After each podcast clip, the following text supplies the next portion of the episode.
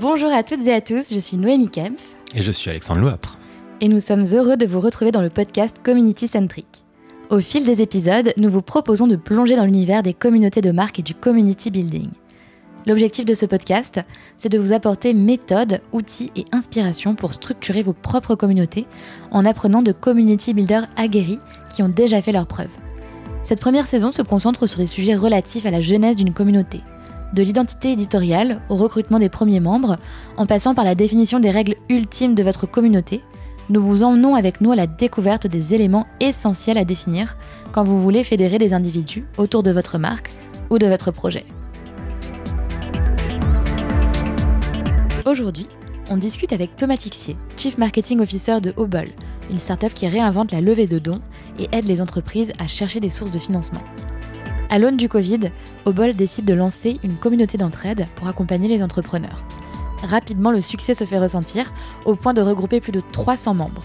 Thomas nous partage dans cet épisode comment il a validé le besoin de créer une communauté auprès de ses premiers membres, mais aussi les apprentissages tirés de ses succès comme de ses erreurs. Bonne écoute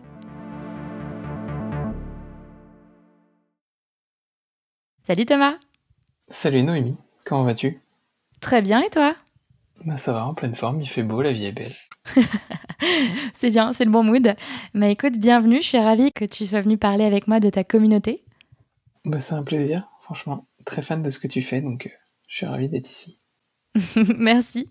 Euh, bah écoute, je propose de te laisser la parole sans, euh, sans grande transition. Est-ce que tu peux nous parler un petit peu de ce que tu fais et de ton projet actuel? Euh, moi, ce que je fais dans la vie, aujourd'hui, je suis comme d'une boîte qui s'appelle Obol. Notre métier chez Obol, c'est de réinventer la levée de dons, c'est-à-dire qu'on accompagne des associations qui cherchent de l'argent. Et, euh, et c'est dans ce cadre-là qu'on a euh, lancé une communauté lors du premier confinement, donc en mars il y a longtemps, on va dire maintenant. On va essayer d'oublier cette période un peu un peu compliquée. Mmh. on s'est retrouvé en fait avec des beaucoup de clients qui nous disaient on, le Covid c'est la crise, on ne sait pas si les gens vont donner. Donc, euh, on arrête toutes les missions d'accompagnement et de conseil, euh, on met tout sur pause. Et puis finalement, euh, on s'est dit, bah en fait, du coup, nous, on a plus grand chose à faire de nos journées, donc pourquoi est-ce qu'on n'essaierait pas d'aider tout ce petit écosystème dont on est très fan et qu'on aime beaucoup à, l'époque, le terme c'était à survivre quand on savait pas trop ce que ça allait donner. Aujourd'hui, c'est plus à, je dirais, avoir gardé une continuité, mais à l'époque, on était un peu dans un mood guerrier.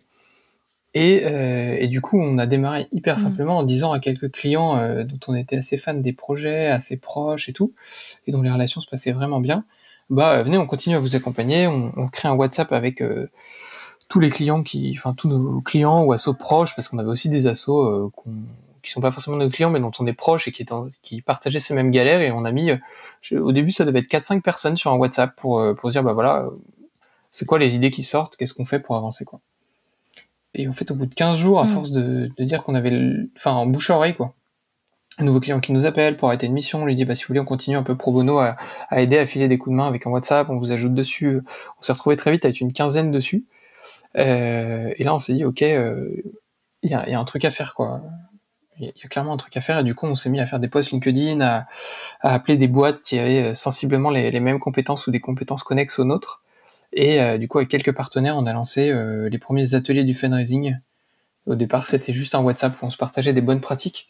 Et puis, c'est devenu en fait des visios euh, où on prenait une heure par semaine pour interviewer des, des faiseurs, quoi, des makers, qui étaient là pour pour partager leurs bonnes pratiques dans dans ce moment de crise, quoi. L'idée c'était pas de revenir genre il y a six mois voilà ce que je mettais en place mais là concrètement aujourd'hui euh, bah voilà comment vous pouvez améliorer votre site internet euh, voilà comment vous pouvez euh, tracer des URL voilà comment vous pouvez contacter un grand donateur voilà comment vous pouvez maintenir du lien avec vos donateurs aujourd'hui dans ce temps de crise. Rassurer dire que vous êtes toujours là que ouais de manière très ouais hyper pragmatique très concret tu vois genre de manière très spontanée et très proactive complètement ouais. Genre comment le Covid m'impacte et, euh, comment, comment nous, à notre niveau, on est euh, sur l'une des lignes de front euh, du Covid parce que en fait euh, nous on aide les personnes âgées et qu'aujourd'hui bah du coup elles peuvent plus sortir donc notre association a encore plus de sens parce que nous on accompagne sur le deuil et que bah le Covid mm. c'est aussi des morts malheureusement et, euh, et, et en plus c'est hyper violent parce qu'on peut pas être là pour les enterrer les accompagner donc l'association a encore plus de sens. On avait des associations qui parfois étaient un peu cachées et qui devenaient hyper visibles. Je pense à des associations aussi qui accompagnent des jeunes dans les quartiers euh, qui font un boulot dantesque et qui avaient plus le droit d'être là bah, comment est-ce qu'on continue à accompagner ces familles qui étaient déjà défavorisées avec la crise, mais encore plus au banc de la société? Voilà, un peu tout ça, tu vois. Et comment être proactif là-dedans. Et du coup, ça a super bien marché. Les... Ouais, ça a cartonné, quoi. En fait, les gens étaient trop contents qu'on puisse euh, s'aider les uns les autres. Il n'y avait pas du tout de vision euh, marketing, même de lancer une communauté, quoi. Il y avait juste de dire, c'est parti pour deux mois de galère pour l'instant, euh, on est tous enfermés, qu'est-ce qu'on peut faire, quoi. Ok, et ben c'est ça que je trouve hyper intéressant, c'est qu'en fait vous n'aviez pas forcément de d'ambition ou d'objectif stratégique, mais c'est plutôt un besoin qui s'est fait ressentir, euh, qui est venu du terrain, qui est venu des gens eux-mêmes qui ont demandé à être mis en contact les uns avec les autres et à commencer à échanger et à créer de la valeur. Et c'est un peu une des règles fondamentales de la communauté, et c'est ce qui fait ce qu'on entend par communauté aujourd'hui, c'est la création de valeur entre les membres. Euh, alors du coup qu'est-ce qui, en fait, comme c'est parti d'une demande, qu'est-ce qui t'a fait ressentir euh, la nécessité de, passer vraiment sur une communauté un peu plus structurée? Parce que vous aviez ce WhatsApp, mais qu'est-ce qui t'a fait te dire, OK, il y a vraiment un truc, il faut que je le pousse plus loin? Eh ben, en fait, il y a deux choses qui se sont passées. La première, c'est que nous, on s'est dit en interne, euh, un WhatsApp euh, à 15, ça va, à 30, ça devient chaud. Quand à 30, t'as plein de gens qui demandent à être ajoutés encore dessus, tu, tu sens l'enfer arriver et tu sais pas trop comment tu vas le gérer. Donc nous, on s'est dit très vite, enfin très vite, genre au bout de trois mois, on était en mode, en fait, on a des demandes qui arrivent de partout, parce qu'au bout de trois mois, c'est quoi? C'est la, c'est le déconfinement, donc c'est déjà une, première bouffée de, de, revitalité pour pour tout le monde et pour les associations en particulier. Mmh. Et du coup, plein de gens qui disent ah mais ok, il y a eu super truc pendant le confinement, j'en ai pas entendu parler, je vais tout cas en faire partie parce que là, je sors de la galère et je sens bien que ça peut m'aider. Euh, et du coup, nous, on s'est dit, OK, il faut qu'on arrive à structurer ça. Et du coup, on a commencé à envoyer des formulaires aux membres, à les appeler, à, à commencer à se dire, en fait, on a une, on a une espèce d'embryon de communauté. Et là, on a fait une première erreur. On s'est dit, attends, ce canon, on a une communauté, euh, euh, l'activité reprend, on peut, on peut plus donner autant de temps euh, pro bono, donc, bah, ok, c'est parti, on monétise la communauté, quoi. Et paf, on a lancé des ateliers, mmh. même format, mais payants et on a divisé euh, le nombre de personnes par 75%, si c'est pas 90% sur certains ateliers. le bid total, on y passait encore plus de temps parce que on se disait ouais, vu que c'est payé, faut que ce soit hyper quali. On avait encore moins de monde, donc on s'est dit ok, c'est pas le bon format. On, a repris le fusil, on l'a mis de l'autre côté de l'épaule, on est repassé en mode gratuit. On a re eu du monde, on s'est dit ok, bon bah clairement il y a une attente et il y a un truc et nous on avait envie de donner, donc on s'est dit bah comment on se structure Mm. Et là, euh, c'est là qu'on a lancé la question en mode, euh, ok, sur quelle plateforme vous voulez partir? Est-ce que Slack ça vous va? On a une pluie de euh, oui à fond sur Slack, sur le WhatsApp, et du jour en, c'était on a dû poser la question genre dimanche après-midi, et le mardi soir, on avait terminé de paramétrer le Slack, et le, le mercredi midi, je dirais après, on avait fait passer 80% des gens, on était plus de 80 à ce moment-là sur le WhatsApp on a fait passer plus de 80% de ces, de ces 80 personnes sur le, sur le Slack. Et depuis le, Slack, aujourd'hui, on est plus de 300 personnes. Il vit pas mal en interlien.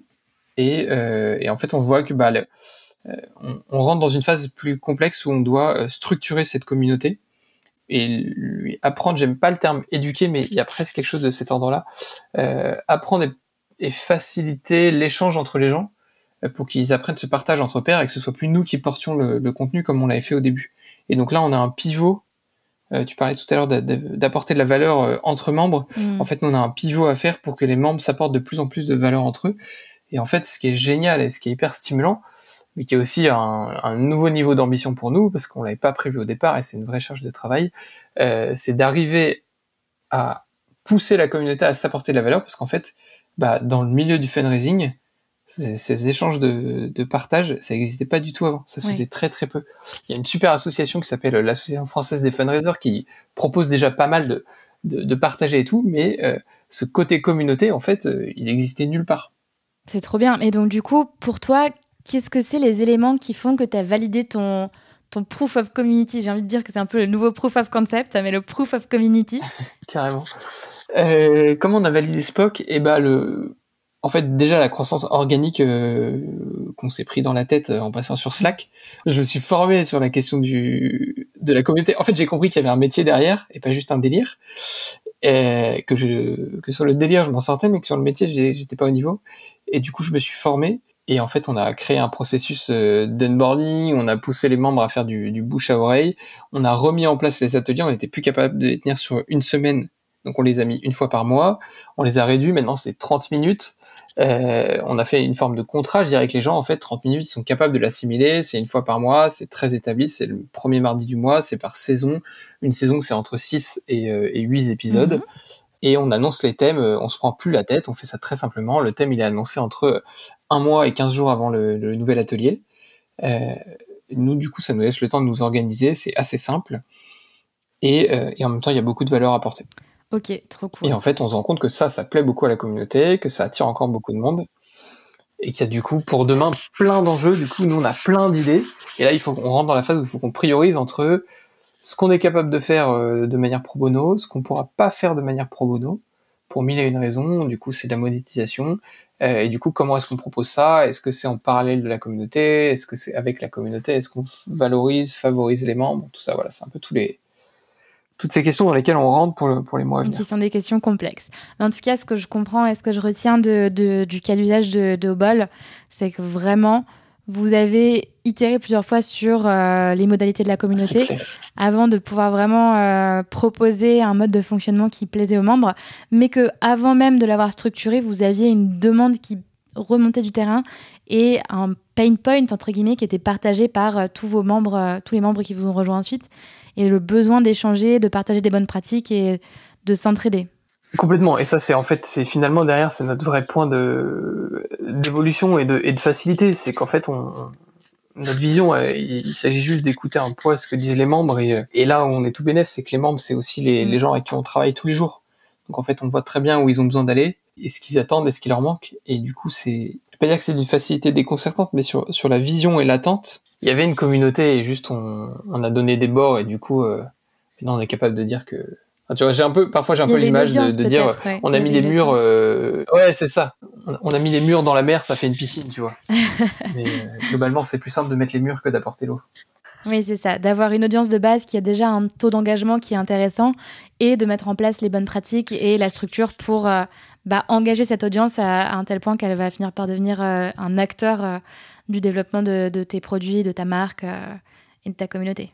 Ouais, complètement. Et l'autre euh, petit truc, tu vois, qu'on a fait, c'est qu'on a amené un gimmick, une forme de gimmick, je dirais, sur le euh, terme de levée de dons, en concaténant le terme de levée de fonds et de collecte de dons. Et en fait, c'est un terme aussi qui prend énormément dans l'écosystème et qui permet aujourd'hui, en termes de, marque aussi, de, valoriser l'apport de bol sans mettre directement au bol en avant. Génial. Euh, et, en fait, on voit que cet écosystème, on commence à le retrouver même dans des articles de, presse qui n'ont rien à voir avec nous, mais où, euh, parce qu'une association a, finalement collecté l'argent, euh, le média a décidé de parler de levée de dons, et ça, on voit que ça commence à faire son petit bonhomme de chemin. On voit que dans la communauté aussi, en fait, on arrive à fédérer un, réseau qui est le réseau des fundraisers, hein, finalement, et à et à contribuer avec plein d'autres acteurs. Hein. Il y, a, y, a, des podcasts sur le fundraising, bah, il y a l'AFF dont mhm. tu parlais et tout. Mais du coup, on contribue avec tous ces acteurs-là à, à, développer cet écosystème et à le mettre en valeur.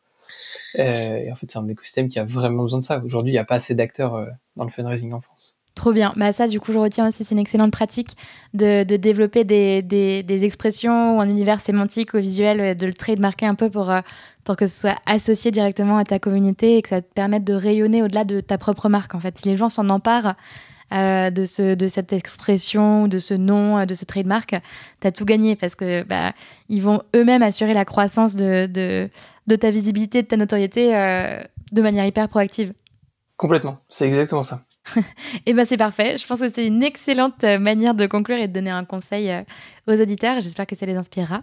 Mais ne pas hésiter à se construire un, univers qui soit visuel ou sémantique et des marqueurs euh, identifiables facilement pour que les gens puissent les réutiliser et que ça leur donne un peu un sentiment d'appartenance à un écosystème. À fond. Je te remercie Tom pour, pour tous ces bons conseils et pour ton témoignage. Avec grand plaisir. C'était un plaisir d'être là. plaisir partagé. Je te souhaite une bonne journée. Salut Noémie, bye. Salut. Merci d'avoir écouté l'épisode jusqu'au bout. Si vous l'avez apprécié, ce serait génial de nous donner un coup de pouce en le notant sur iTunes, que ce soit sur votre ordi ou votre téléphone. Ça nous aide à gagner en visibilité et à faire connaître le podcast. Et si vous êtes à la recherche de ressources de qualité sur l'art du community building ou de la création de communautés, rendez-vous sur communo.club, notre site web dédié. À très vite dans Community Centric.